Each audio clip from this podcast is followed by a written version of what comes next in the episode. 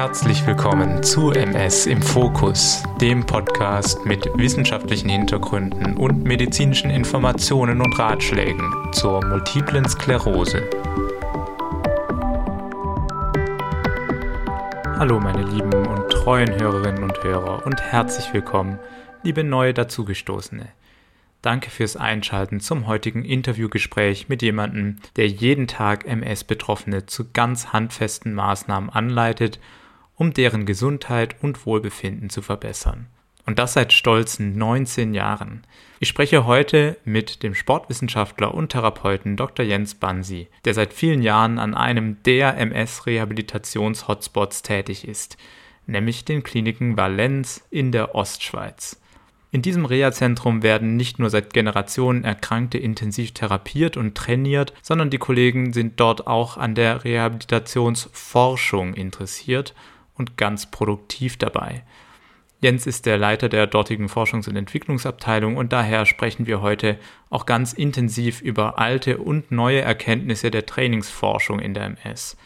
Ganz im Besonderen über eine Spielart namens hochintensives Intervalltraining beziehungsweise auf Englisch High Intensity Interval Training. HIT.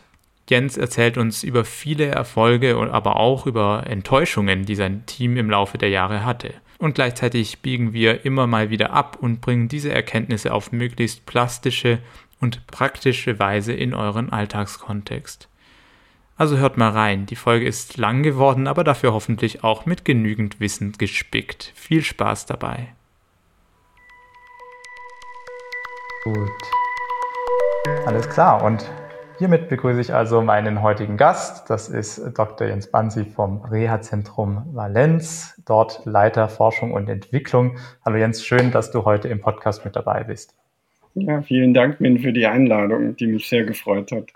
Ja, es ist nämlich ein Thema, was schon lange auf der Agenda ist und wo ich auch schon Anfragen bekommen habe. Bitte, bitte mach doch mal etwas ähm, zu Sport, Reha, das ist ein großer Komplex. Wir können heute nur einen Ausschnitt natürlich davon machen, hoffentlich als erster Teil einer größeren Serie. Und äh, zwar hatte ich das Thema hochintensives Intervalltraining rausgesucht. Ähm, und da haben wir heute eben dich als Experten da sitzen. Aber die Geschichte dorthin, die ist etwas länger zu erzählen und genauso spannend, weil sie führt auch über andere Trainingsarten. Ähm, du hast dein PhD an der renommierten Deutschen Sporthochschule in Köln gemacht. Und damals ging es eben nicht um Intervalltraining, sondern um eine Trainingsmethode im Wasser, Aquatraining. Was habt ihr damals herausgefunden? Ja, das war noch ganz speziell. Wir haben quasi Fahrradfahren im Wasser durchführen lassen. Und mein damaliger Mentor, der Professor Bloch im, im Immunologischen Institut an der Sporthochschule, der war damals eben mit diesen Wasserfahrrädern unterwegs in diversen Studien, in diversen Diagnosegruppen. Mhm. Und der fand das dann eine hervorragende Idee, das dann bei den MS-Betroffenen auszuprobieren. Gleichzeitig waren diverse Marker, die dann so das Nervennetzwerk ausbauen, die waren gleichzeitig ganz aktuell und da hat sich dann recht schnell herauskristallisiert, dass wir das dann mal in Valenz bei uns durchführen lassen wollten. Wir hatten damals noch sogar drei Bäder, ein Riesenluxus. Mittlerweile sind wir runtergedampft worden auf ein Bad. Mhm. Und durch diese verschiedenen Becken waren die Wassertemperaturen unterschiedlich temperiert. Und da hatten wir eben ein, ein kühleres Becken mit 28 Grad und in dem haben wir dann die Studie durchgeführt und haben das, wie es bei uns heißt, Ergometertraining, also so ein herkömmliches Ausdauertraining an Land versus im Wasser durchführen lassen. Das war von der Intensität, war das noch normal dosiertes Ausdauertraining, circa 65 bis 70 Prozent einer in einer herkömmlichen Ergometrie gemessenen Herzrate und haben angeschaut, eben wie sich das dann in den unterschiedlichen Zuständen Wasser versus Land dann eben verändert. Und dann kam eben heraus, dass in Wasser sich hochsignifikant eben die BDNF-Werte verändert haben. Aha. Und eigentlich gab es keine wirkliche physiologische Begründung dazu. Wir haben zwar gesehen, statistisch, wenn man das bearbeitet und korrigiert hat, dass diese Signifikanz dann eben blieb, was, wenn es jetzt einfach nur Zufall gewesen wäre, wäre es spätestens bei der Logarithmierung, wäre diese Signifikanz dann eben auch verschwunden und das war halt stets nicht der Fall. Und dann war so dann auch in meiner Verteidigung immer die Frage und für den, für den Bad Guy in dieser Verteidigung dann so das offene Feigenblatt, ja, was ist denn physiologisch passiert? Und wir hatten verschiedene drei Theorien, die ganz plausibel waren. Ganz kurz, bevor wir in die Theorien einsteigen, wir müssen noch kurz klären, was BDNF ist. Kennt wahrscheinlich nicht jede Hörerin oder Hörer. Brain Derived Neurotrophic Factor. Na, also ein, du korrigierst mich, ein Neurotrophin, ein Faktor, der Plastizität bei Neuronen anregen kann und genau. ausgeschüttet wird von, da musst du mir mal kurz helfen, oder was vermuten wir, wo das herkam?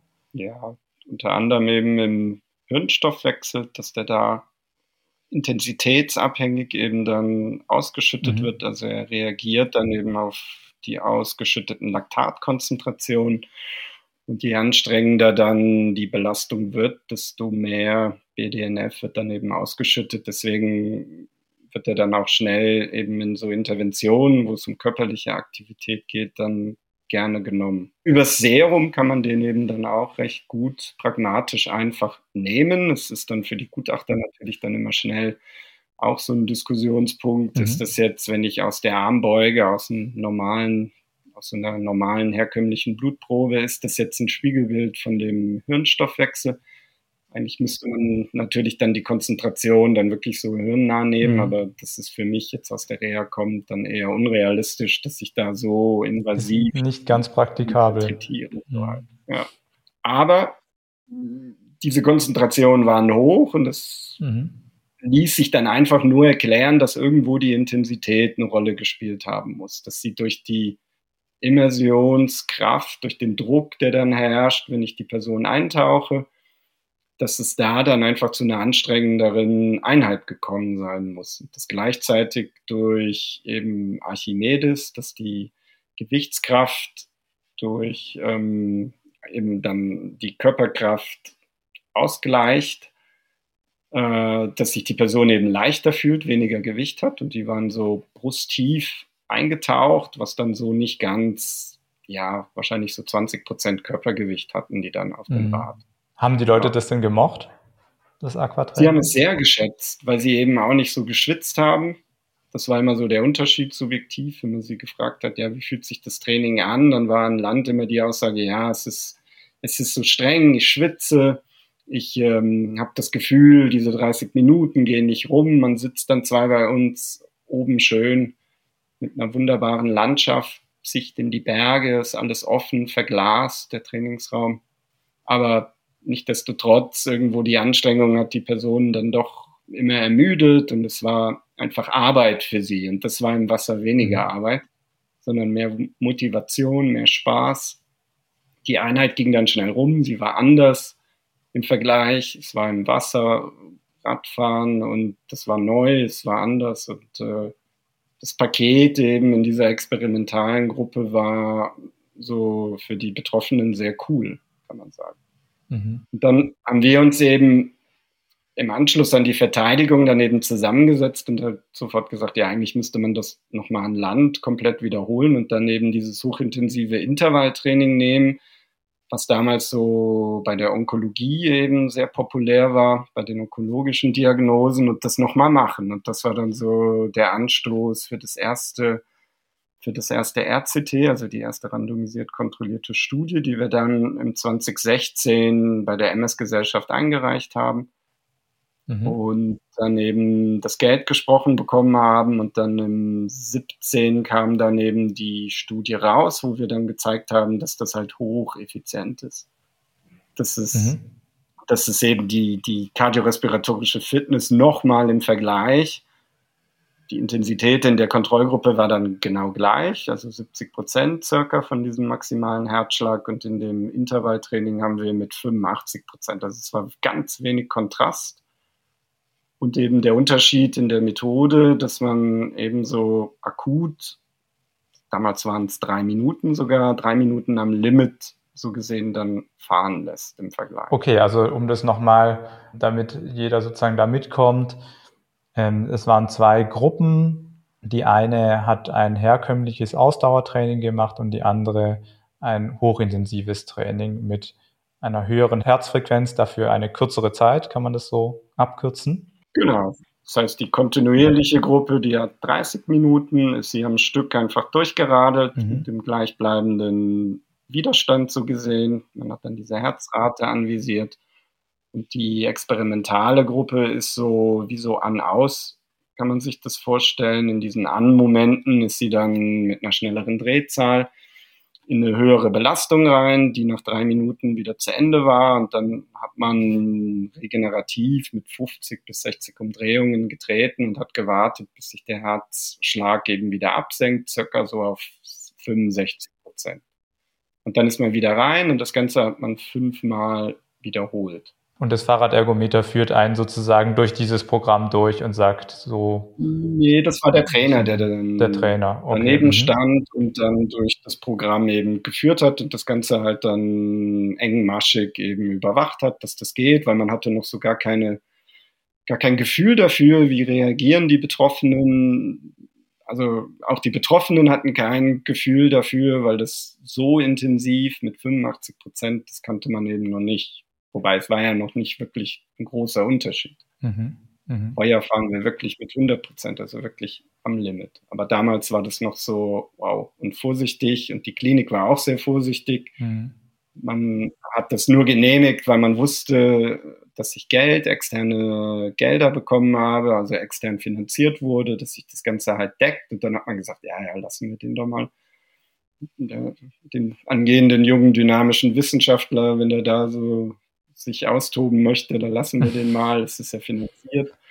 Und dann ähm, schauen wir mal, was passiert. Und dann hat man ganz sicher, dass man, hat man nicht erwartet, dass es dann so Wellen schlägt eben, weil die Ergebnisse waren dann halt herausragend, also wirklich fulminant und ähm, haben dann auch medial Wellen geschlagen. Mhm. War damals halt so wirklich Pionier, hat das da so bei MS zum ersten Mal eben durchgeführt und dann waren die Ergebnisse eben wirklich so akzentuiert, dass die kardiorespiratorische Fitness nochmal um 20 Prozent gesteigert wurde, obwohl man ja dann die Hälfte der Trainingszeit nur hatte. Also 30 versus 15 Minuten plus minus. Auch hier wieder die Frage, wie kam das bei den äh, Probanden, also den Patienten an, diese Art von Training? Ja, super. Also noch krasser als im Wasser. Die haben gesagt, so, boah, das war jetzt mal und ich war zwar pix-pax fertig, einige sind dann wirklich in den Stuhl kollabiert und oder haben sogar eine Liege angefragt, die man dann an das Velo, an das Rad gerollt hat im Anschluss. Aber so, das sind dann diese vorübergehenden Symptomverstärkungen und dann so nach 20, spätestens 30 Minuten war das System dann von ihnen wieder im Gleichgewicht und dann konnten sie auch wieder gehen und dann, die waren also hellauf begeistert und äh, haben das wirklich absolut geschätzt. Das kam super an. Mhm. Und so die Mischung, wenn die Betroffenen eben so zufrieden sind, dann wird eben auch die Klinik hellhörig. Das heißt, dann wird das auch immer mehr dann supported. Man hat gesehen, das kommt an. Und dann waren sie alle ganz gespannt daneben am Ende auf die, auf die Resultate und die haben dann halt auch nochmal so überzeugt und das Ganze nochmal so mit einem Doppelstrich unterstrichen, dass man so ein bisschen doch gucken muss, was man macht und eben diese Zeit, die man dann zur Verfügung hat, weniger ist mehr. Also wenn ich die dann wirklich maßschneide und individuell anpasse von den Belastungsparametern, dass das Ganze halt dann total effizient wird. Mhm. Und ganz kurz nochmal zu den Ergebnissen. Du hattest gesagt, ähm, dass ähm, einerseits die kardiorespiratorische Fitness profitiert hat, also einen deutlichen Unterschied zwischen den Gruppen gezeigt hat ähm, was waren noch so die Faktoren, auf die ihr geschaut habt, die ihr gemessen habt, die einen deutlichen Effekt gezeigt haben? Da haben wir dann die Kognition, also vor allem so seitens der exekutiven äh, Gedächtnisfunktion hatten wir angeguckt, mhm. die halt dann eben durch die MS auch recht rasch eben beeinträchtigt wird. Und da haben wir so die wichtigen Domänen für die MS dann abgegriffen, da war damals dann zeitnah war die Kollegin aus England, die Dawn Langdon, die hatte die BICAMS, das ist ein Brief Inventory for Cognitive Assessments in NS. Und das sind drei ganz pragmatisch einfache Testungen, die eben so ausgewählt wurden in der Voruntersuchung, dass eben dann auch nicht Neuropsychologen diese Tests eben dann ausführen können.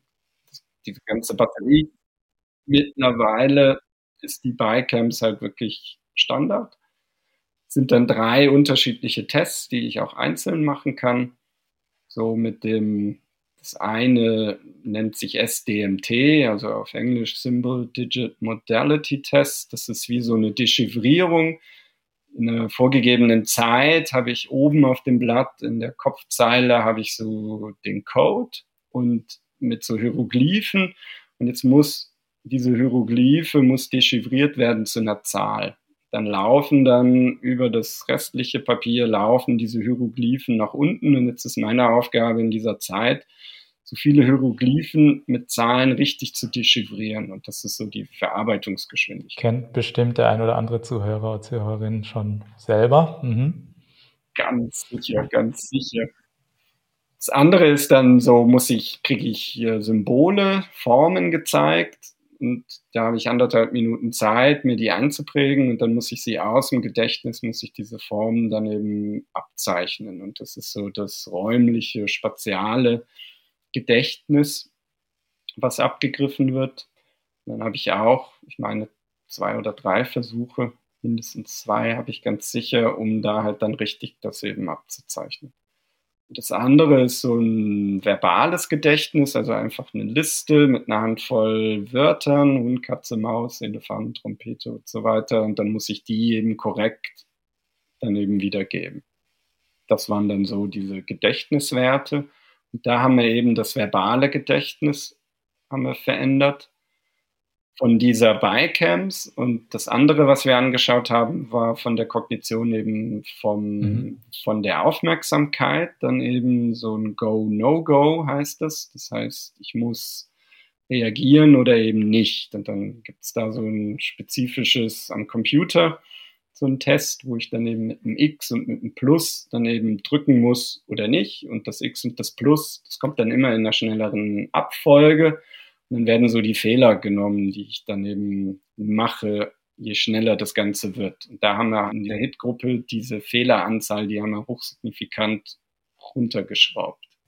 Wir hatten also deutlich weniger mhm. Fehler in diesem Tab-Test. Wow. Das heißt, das, was manche Leute als Brain Fog beschreiben und auch sich ähm, da eben wie hinter einer Mattscheibe fühlen, solche Symptomatiken könnten potenziell anhand dieser Tests ähm, genau. abgegriffen worden sein und sich verbessert haben durch das Training. Genau, genau. Mhm.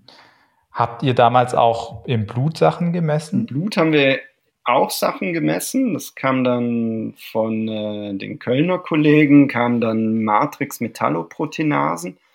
Das sind dann so äh, Faktoren, die die Blut-Hirn-Schranke aufweichen und eben durchlässig machen für Entzündungen. Und das ist halt eben wichtig, eben, dass sie nicht Entzündung kreieren, sondern sie weichen einfach die Schranke auf und machen sie durchlässiger dafür. Und dann ist klar schon der Zusammenhang zu der Entzündung da, aber es ist sicher nicht ein Wert, der dann eben die Entzündung abbildet mhm. in dem Moment. Und dann hat es da auch verschiedene äh, Matrix-Metalloproteinasen mit verschiedenen Nummern und wir haben damals eben die Nummer 7 und 9 abgegriffen, weil die für die MS sehr spezifisch waren. Moment, die 2, die 7 und die 9, genau. Vor allem 2 und 9 waren halt hochspezifisch für die MS. Mhm. Dann haben wir eben diese MMP2, die haben wir halt auch wiederum hochsignifikant abgesenkt in der HIT-Gruppe und konnten dann so ein bisschen oder so wurde das dann medial aufgegriffen, dass man dann eben dieses Dreieck der Neuroplastizität hat, dass man die Fitness verändert, verbessert, somit dann eben Entzündung runterholt und durch das Runterholen der Entzündung das Milieu antientzündlich verschiebt und so ein bisschen öffnet eben und für antiinflammatorische Marker, die dann am Ende des Tages eben diese Neurodegeneration aufhalten, respektive das Netzwerk wieder aufbauen, dass man dann eben die Kognition verändert. Das war so dann die, so die Kernaussage. Jetzt klingt das alles natürlich super toll, aber man muss halt immer sehr vorsichtig sein, weil das halt dann, es waren zwar 60 Personen, 60 Teilnehmer, mhm. 30 pro Gruppe, aber es ist halt eigentlich ja eine eher kleinere Anzahl, vor allem wenn man das so mit den Medikamentenstudien vergleicht, wo wir dann schnell von 10.000 Probanden reden. So, also es bleiben halt immer Ansätze, die dann halt, wenn die Ergebnisse positiv sind, halt recht rasch daneben sehr schnell aufgegriffen werden und dann so eine Eigendynamik mhm. nehmen. Aber ähm, man konnte sicher so ein bisschen was mitnehmen. Also man hat ganz sicher gesehen, dass eben diese hochintensiveren Belastungen einerseits sehr gut toleriert werden und eben für den, für unseren Alltag, dass wir halt in weniger Trainingszeit halt die Fitness halt vor allem hochholen. Das war für uns halt so wichtig. Mhm. Und klar, jetzt für mich als Forscher, ich freue mich dann selbstverständlich über signifikante Resultate. Aber dann, ja, ich bin dann auch immer so ein bisschen dann so der Praktiker und komme halt eben aus der Rehabilitationspraxis und ich bin dann eher so auch pragmatisch und frage mich dann eher, ähm, was es den Betroffenen dann halt eben bringt. Und das war dann eben auch noch spannend, dass sie halt gesagt haben, ja, es macht sehr viel Spaß.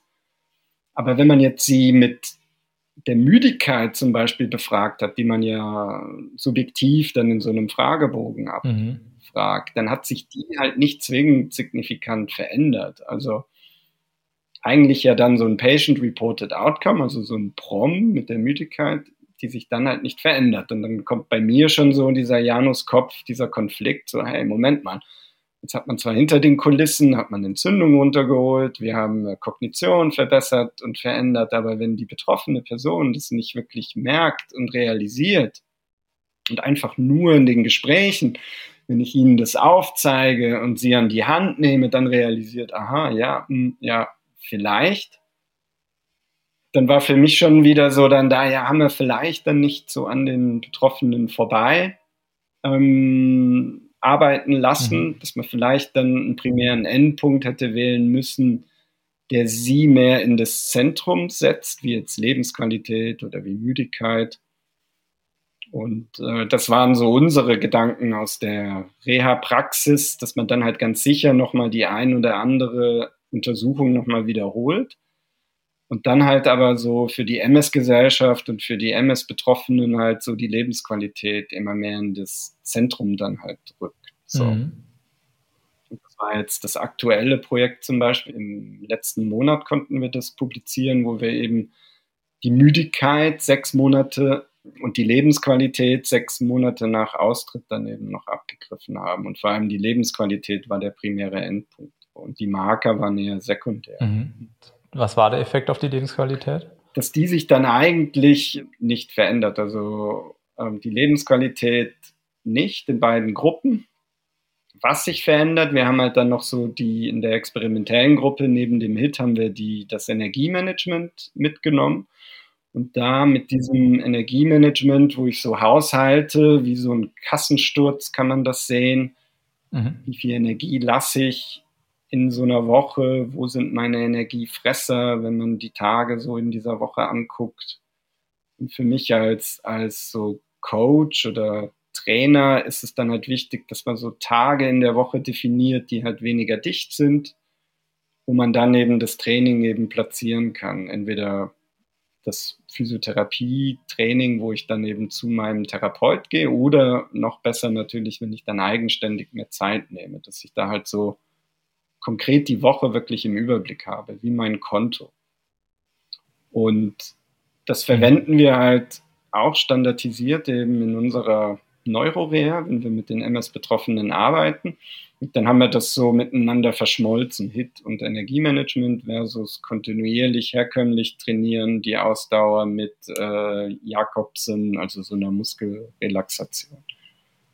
Mhm. Und dann eben über den Aufenthalt, drei bis vier Wochen und dann vier Monate und der primäre Endpunkt war dann eben die Lebensqualität nach sechs Monaten. Und dann hat sich eigentlich über den Aufenthalt haben sich beide Gruppen recht gut verändert. Es gab aber keinen Unterschied zwischen den Gruppen. Das war dann auch noch mhm. interessant. Und das dann auch nach vier Monaten nicht und sechs Monate nicht. Was aber blieb, ist ähm, dieser spezifische für das Energiemanagement, gibt es einen Fragebogen über die Selbstwirksamkeit. Wie selbstwirksam, also wie ist mein Selbstwertgefühl, wenn ich eben diese Maßnahmen bezüglich meinem Energieprofil eben durchführe. Und das war halt hochsignifikant anders. Was uns so einen Einblick gibt, dass man doch irgendwo seine Spuren eben hinterlassen hat für den Alltag, dass sie da doch was verändern, aber es war eben nicht physisch das Training leider. Da gibt es natürlich verschiedene Sachen, die da mit reinspielen, oder? Also die Frage, lässt sich dieser Trainingseffekt, wie lässt er sich langfristig auch beibehalten? Kommen die Leute dann auch, wenn sie aus der Reha raus sind, dazu, ein ähnliches Training zu machen? Und bei der Lebensqualität und auch Fatigue-Fragebögen ist halt auch die Frage, können die solche Veränderungen überhaupt auffangen? Sind die dafür sensitiv genug, um diese kleinen, diskreten Veränderungen überhaupt wiederzuspiegeln? Ja, das, das ist halt immer das, gerade die Fatigue, die ist ja so speziell und gerade dieses Wahrnehmen, was man ja dann mit diesem Fragebogen abgreift, ähm, das ist halt so schwer zu fassen eben. Und ähm, dieses Objektivierbare, wenn der Muskel ermüdet, das fasse ich natürlich viel, viel präziser ab. Und da hat man aber so einerseits halt noch keine ja, Maßnahme gefunden, wie man das besser beleuchtet. Das ist mal ganz sicher, bin ich auch voll bei dir. Mhm. Das andere, eben der Alltag, ist halt wirklich ein Problem, dass man sie halt dann so über die Zeit bei uns wirklich engmaschig führt, in den Studienmomenten wahrscheinlich noch ein Mühe mehr, vielleicht mit diesen ganzen Assessments und Blutentnahmen wie jetzt in einem normalen Reha-Aufenthalt. Und dann gehen sie nach Hause in den Alltag und dann haben die MS-Betroffenen hier bei uns ja in der Schweiz so immer diesen Wiederholungsanker. Das heißt, wenn die Versicherungen dann die Gutsprache, die Kostengutsprache nochmal sprechen, dann ähm, können sie nach einem Jahr dann nochmal in die Reha kommen. Und viele MS-Betroffene sehe ich so nach anderthalb Jahren wieder. Und dann ist immer so der Moment bei ihnen auch die, die in der Studie waren, dass sie so nach vier Monaten fangen sie an unsicher zu werden und lassen dann so in der Regelmäßigkeit der, der Aktivitäten dann los. Dann verstärken sich vielleicht unglücklicherweise in ungünstigeren Momenten dann gewisse Symptome, die sie noch unsicherer, noch ängstlicher machen werden lässt. Dann haben sie so den Moment nach sechs bis acht Monaten, wo sie den Kostengutsprache-Anker wieder auswerfen und wenn der dann einrastet und gesprochen wird, dann habe ich dann losgelassen, sagen sie immer, weil ich dachte, ja, Sie, Herr Bansi und Ihr Team in Valenz, die werden das dann ja wieder aufbauen. Und dann haben wir immer die Herausforderung, dass wir diese Betroffenen dann wieder halt mit einem deutlich tieferen Niveau sehen. Man hatte wieder so drei, vier Monate von inaktiven Zuständen. Und das ist dann immer so die Herausforderung und der Moment, wo man denkt, Mann, man hat irgendwie noch keine präzise Maßnahme, auch von der Forschung her, dass man das so ein bisschen besser und präziser beleuchten kann, weil noch funktionieren diese ganzen wenn ich mich digital zuschalte, das funktioniert nicht, weil die Personen dann irgendwann auch so nach vier Monaten anfangen, Trainingspläne zu fälschen, mich zu belügen. Genauso wie Telerea, dass sie dann einfach ihre, ihre, das Tablet nehmen sie zwar mit, aber wenn sie das dann nicht durchführen oder wenn sie es falsch eintragen, ja, dann, dann irgendwie haben wir da noch keine Maßnahme, wie, wie wir diesen Alltag ähm, da so mhm. speditiv für sie daneben beleuchten. Ist ja auch einfach wahnsinnig schwierig, so ein Training aufrechtzuerhalten ähm, und auch vor sich selber zu rechtfertigen, warum man sowas dann nicht weitergemacht hat oder eben was einem jetzt wieder diese Pläne durchkreuzt hat. Ähm, und das macht natürlich Studien insgesamt in der Hinsicht auch sehr schwierig. Ich wollte nur noch mal doch ein bisschen in diese Mechanismen eintauchen. Du hast es erwähnt, eben gibt immunologische Prozesse, wo potenziell so ein Training eingreifen kann. Und ihr habt eben auch immer versucht, und das finde ich eben auch das Spannende an äh, euren Studien, ähm, solche Sachen mit zu messen, mit zu beleuchten, auch unter der oder in der Perspektive, dass man vielleicht klinisch, also sozusagen auf einem Gruppenniveau, nicht unbedingt jetzt die Rieseneffekte nachweisen kann, dass jetzt wahnsinnige Sprünge in der ähm, im Stoppen der Behinderungsprogression oder irgendwas entstehen. Also ist es vielleicht auch sinnvoll, einfach zumindest mal dadurch zu verstehen, welche immunologischen Prozesse stattfinden und vielleicht eben durch ähm, körperliche Aktivität verbessert werden können. Und ein Stichwort, was da häufig fällt, auch bei euren Publikationen, ist Kynurenin. Und ich hatte es hier auch im Podcast schon mal erwähnt, deswegen war es mir ein bisschen ein Anliegen, dass wir kurz darüber zumindest sprechen. Ähm, was sind so eure Beobachtungen bezüglich dieses Tryptophan-Kynurenin-Haushalts? Was ist es überhaupt und ähm, was seht ihr für Effekte bei so einem Training? Da waren auch wieder die Kollegen von der Sporthochschule, respektive Moment mittlerweile ähm, ist der Professor Zimmer, der hat jetzt den Lehrstuhl in Dortmund, also es ist jetzt TU Dortmund. Mhm. Die waren aus der Onkologie kommend eben mit diesem Tryptophan-Kinurinin-Haushalt halt recht stark eben beschäftigt, weil diese chronifizierten Entzündungszustände diesen Haushalt eben beeinträchtigen, negativ beeinträchtigen. Mhm. Und eben diesen Abbau von diesem Eiweiß, Tryptophan, halt wirklich dann negativ beeinflussen. Und der wird halt, wenn man das einfach sagt, einfach dann ineffizient und der Abbau unvollständig. Und das Problem in diesem Abbau ist, dass halt einerseits Serotonin und Melatonin eben dann über Zwischenschritte doch dann recht stark an diesem effizienten Abbau beteiligt sind. Also dann Tryptophan kann man so sagen, vielleicht ein wichtiges Eiweiß für den Energiestoffwechsel. Serotonin, ein wichtiges Hormon für die Gefühlslage, mhm. für, die, für meine Emotionslage. Und Melatonin, ein wichtiger Player in dem Tag-Wach-Rhythmus. Und das kann man vielleicht dann so mit Schlaf dann eben so in Verbindung bringen.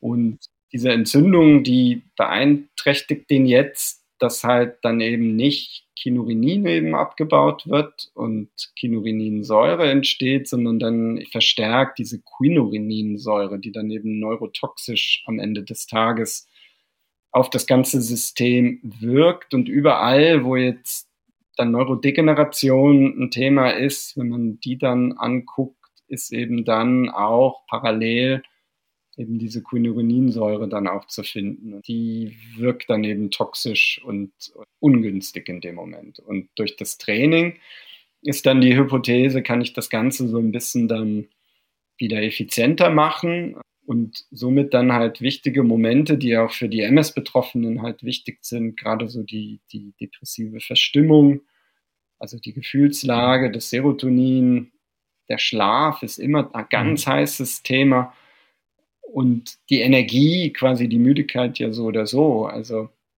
dann das Gleiche, was dann für die Krebsbetroffenen galt, haben wir somit dann auf die MS-Betroffenen dann übertragen. Und es hatte damals, das war dann die Nachfolgestudie dann zu dieser 17er, wo wir das zum ersten Mal gemacht haben. Mhm. Da war dann immer so von den Gutachtern so der Vorwurf, dass man ja nicht wirklich die Entzündung abgebildet hat und sie hätten doch, eigentlich hätten die Autoren ja daneben T-regulatorische Zellen nehmen sollen und man hätte das alles doch besser machen können. Und dann haben wir uns gesagt, genau, das ist doch jetzt so wieder so ein Punkt, wo wir einerseits eben diese Entzündung besser aufzeigen, indem wir auch probieren, diese T-regulatorischen Zellen zu nehmen.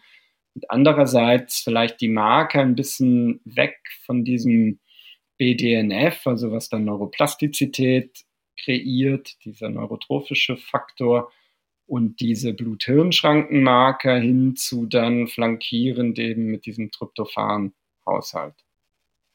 Und dann gab es parallel dazu so erste Übersichtsarbeiten und so Querschnittsanalysen von, von mhm. einer MS-Kohorte, wo man dann eben so Profile erstellt hat und dann eben gezeigt hat, dass eben Unterschiede hat von gesunden Referenzpersonen eben versus MS, aber nicht nur, dass es diesen Unterschied hat, es hat auch Unterschiede in den, in den Verläufen, also in den Phänotypen, also schubförmig versus Sekundärprogredient versus Primärprogredient gab auch eben Unterschiede in diesem Tryptophan-Profil. Vor allem dahin hat man gesehen, dass diese sekundär progrediente Variante Phänotyp, dass der halt wirklich Mühe hat mit diesem effizienten Abbau von Tryptophan, oh, wow. was mhm. so ein bisschen OH war, weil man hätte so aus dem Bauch gesagt, das wäre vielleicht die primär progrediente MS. Und somit hatte auch die Literatur das so ein bisschen aufgenommen gehabt und hat uns gezeigt, ja, das könnte wieder so ein neues heißes Eisen sein. Und andererseits mit den Kollegen aus Köln, Dortmund hatten wir dann halt wirklich dann so im, im dem deutschsprachigen Raum dann halt wirklich Profis und haben das mittlerweile dann eben auch so ein bisschen mit einer norwegischen Kollaboration halt wirklich so professionalisiert. Also, dass man diesen Haushalt, der jetzt nach zwei Studien ist der hochinteressant geworden. In der letzten Untersuchung haben wir gerade so dieses akute Rauswaschen von dieser Belastung konnte man halt wirklich super zeigen in diesem Kinurininpfad, dass dieses mhm. Intervalltraining sich halt wirklich positiv auf diesen Kinurininpfad eben auswirkt. Und vor allem dann so drei Stunden nach der Belastung ist halt wirklich zu einer positiven Verschiebung daneben kommt. Das Ganze haben wir dann so noch mit anderen Markern versehen, mit den Neurofilamenten und äh, da war halt dann wirklich ein enger Zusammenhang. Und dieser Pfad ist halt wirklich hoch, hochspannend mhm. und bildet halt eben recht gut dieses entzündliche Geschehen ab, finde ich. Mhm. Und den daraus entstehenden Axonschaden durch das Neurofilament.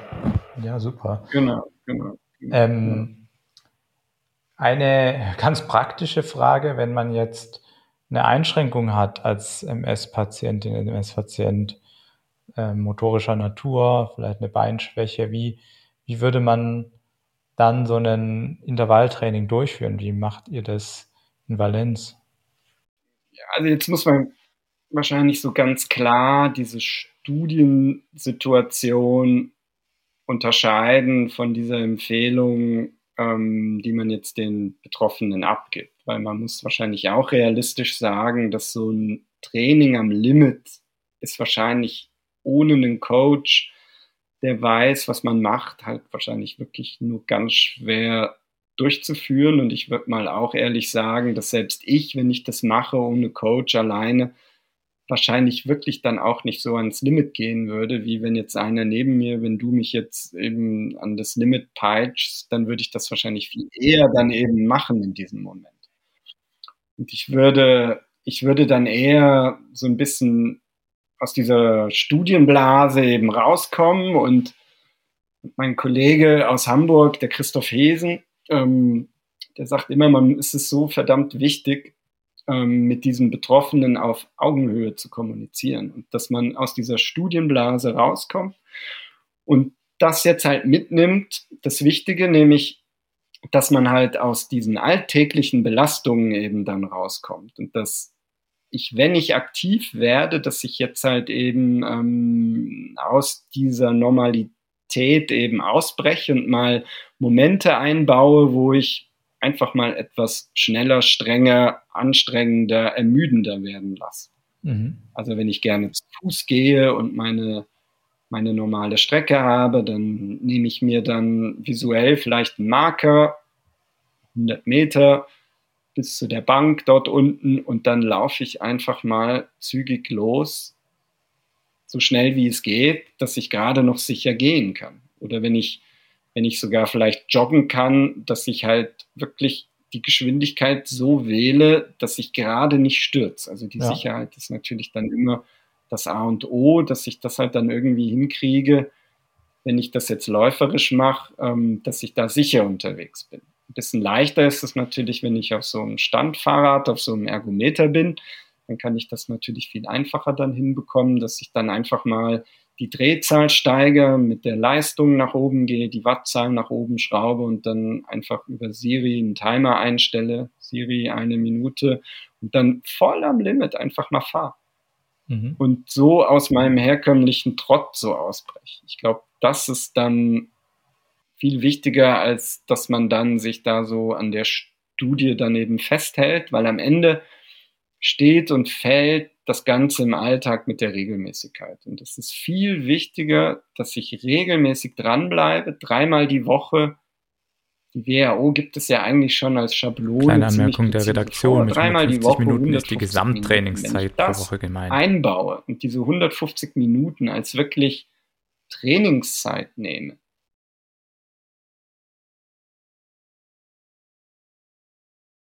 Und nebendran einfach dann ja eh die ganzen Empfehlungen von, ich bin physisch aktiv, ich habe vielleicht meine Kraftübungen, die ich gegen die Schwerkraft mit dem Körpergewicht mache, also so Kraftmomente einbaue, meine Physiotherapie einbaue und diese 150 Minuten wirklich Trainingsmomente nehme, dann mache ich so pragmatisch viel mehr, ganz einfach, als wenn ich probiere, dieses Protokoll nach zu fahren, was dann wahrscheinlich so ein bisschen unrealistisch Diese 150 Minuten umschließen alle Trainingsmodalitäten oder was, was ist damit jetzt gemeint?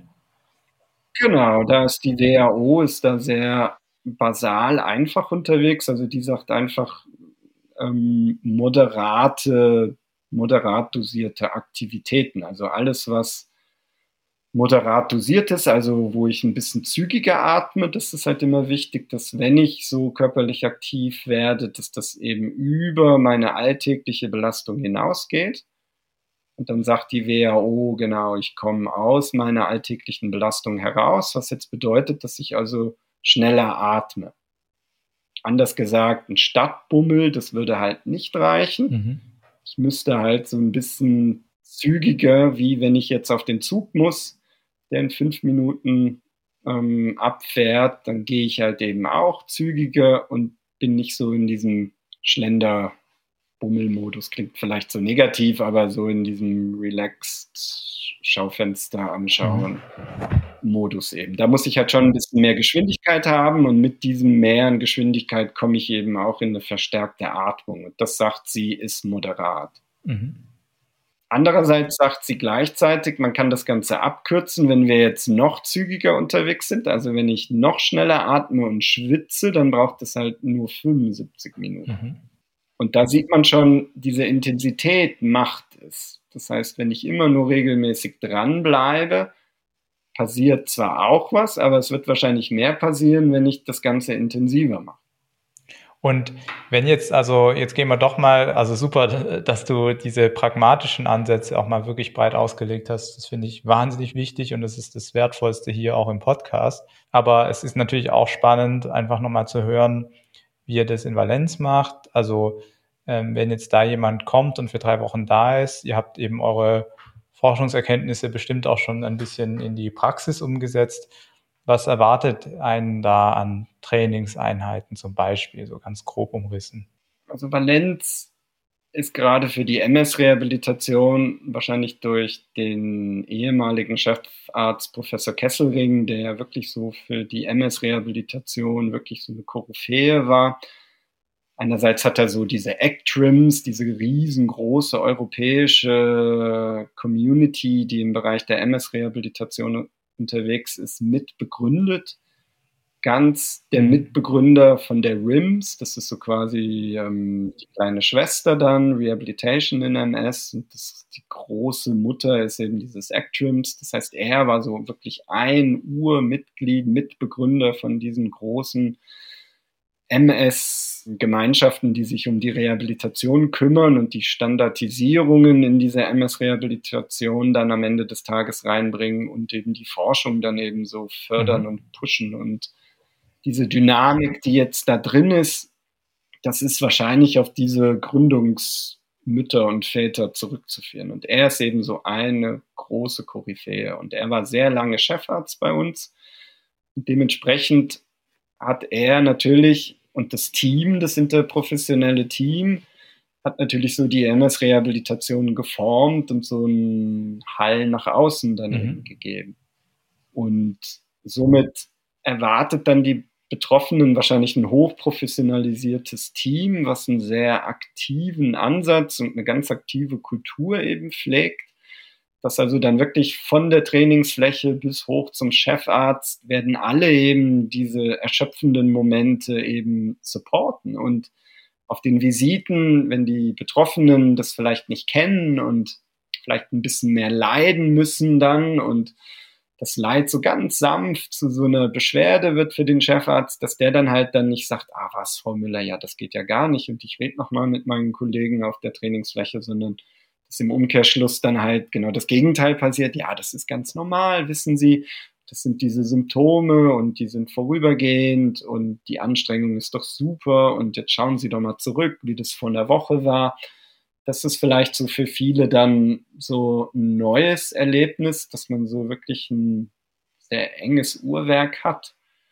Und dann natürlich ähm, am Zahn der Zeit halt dann eben therapieren und mhm. trainieren mhm. lässt dann am Ende.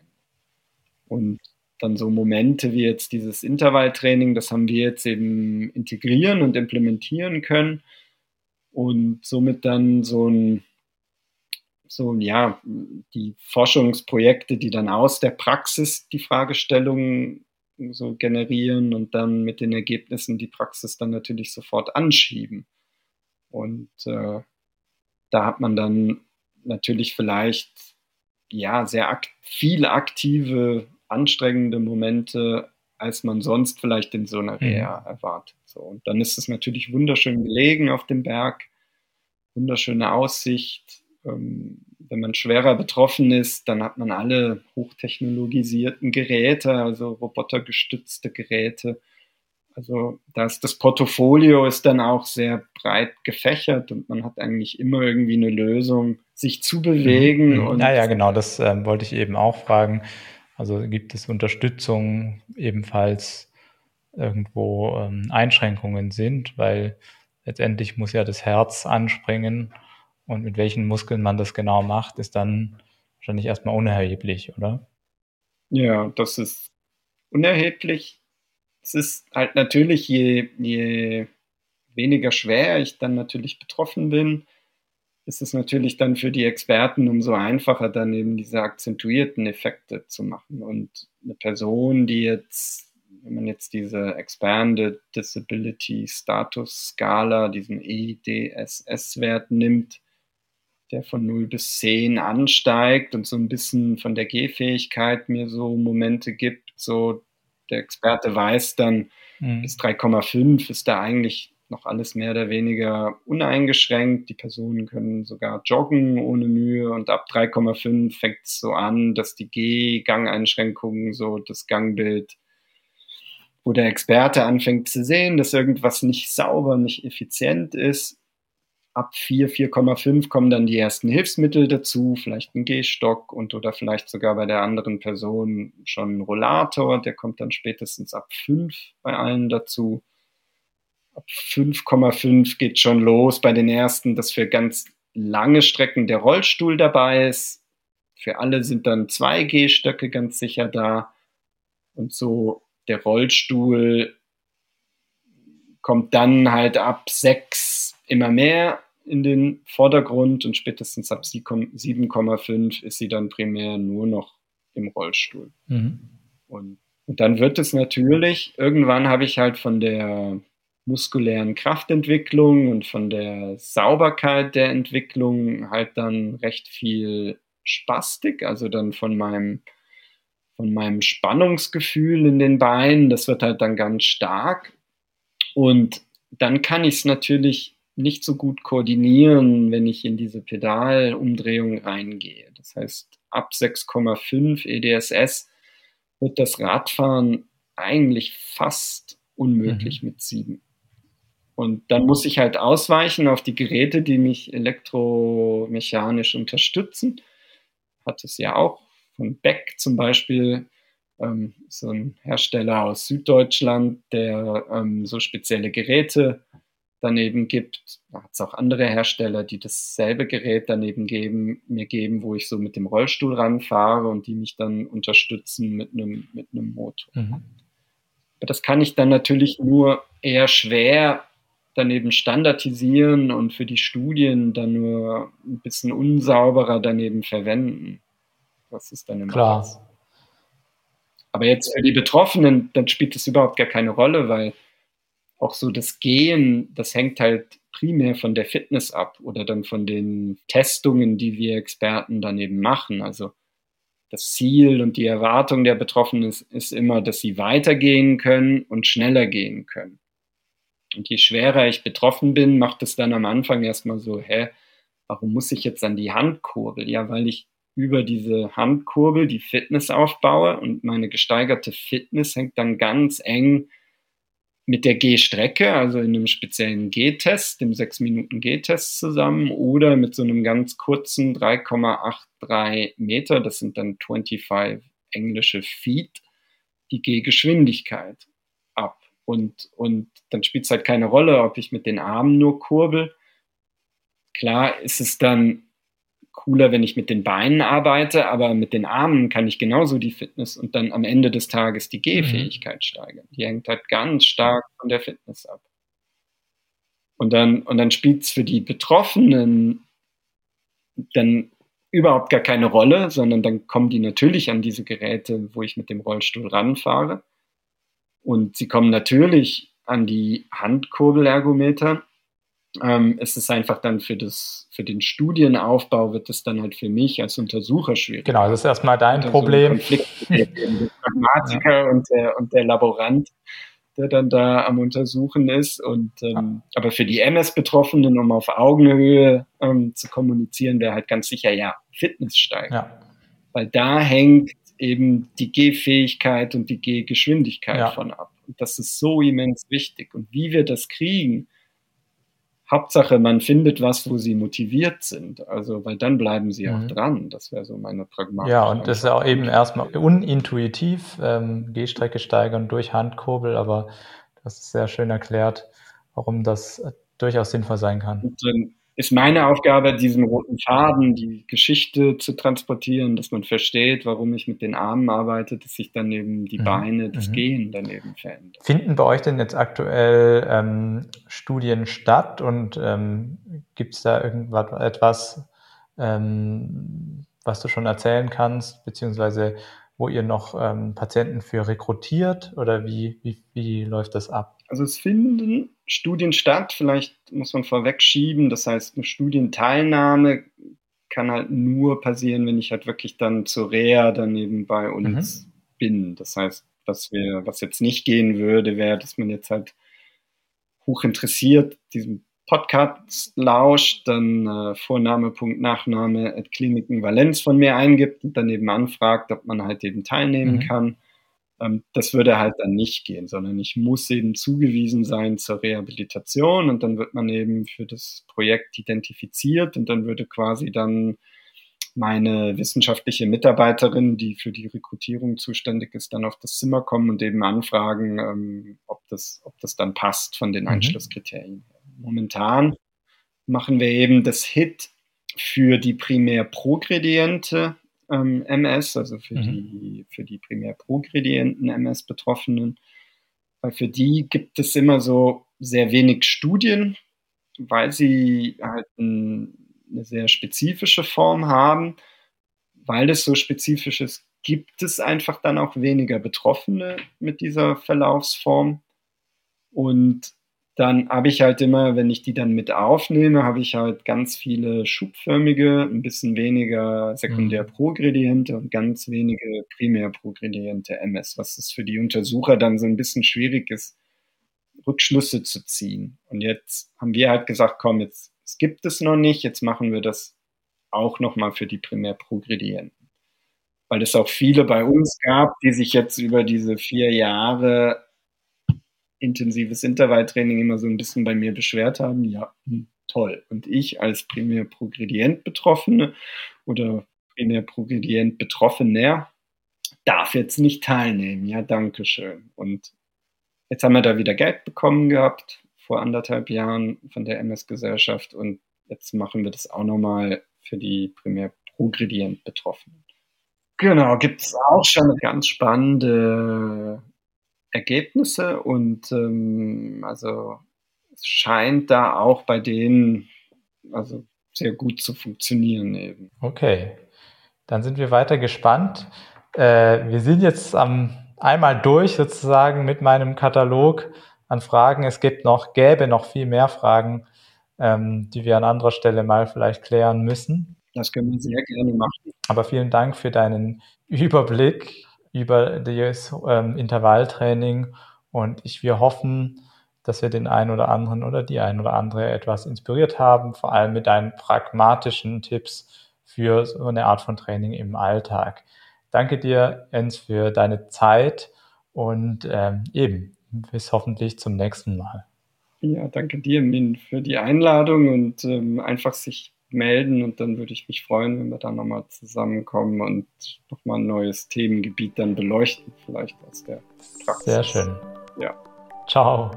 Ciao, mach's gut. So, das war's für heute von der Interviewsendung mit Jens Bansi vom Reha-Zentrum Valenz in der Schweiz. Ich hoffe, ihr konntet das ein oder andere mitnehmen für euren Alltag und denkt daran, wie immer, eure Anregungen an info.mspodcast.de zu schicken.